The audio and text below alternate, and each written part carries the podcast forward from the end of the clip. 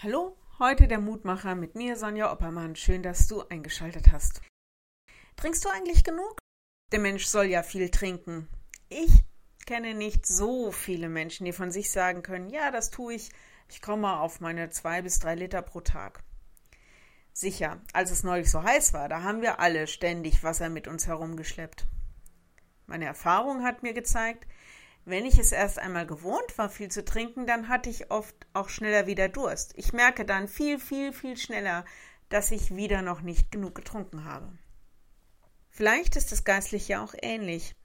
Wenn ich es gar nicht gewohnt bin, dass mein Glaube viel trinkt, dann habe ich auch nicht viel Durst. Dann sind natürlich Wüstenstrecken im Glauben auch noch härter.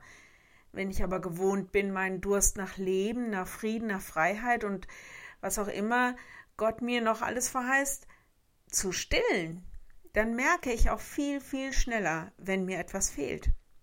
Und das, das ist wie bei dem anderen Trinken auch, ist langfristig nicht gesund. Heute lese ich Losung und Lehrtext, weil beide Verse für mich große Worte sind, die uns auffordern, Gott zu suchen und unseren Durst nach Leben bei ihm zu stillen. Die Losung für heute Gott, du bist mein Gott, den ich suche. Es dürstet meine Seele nach dir.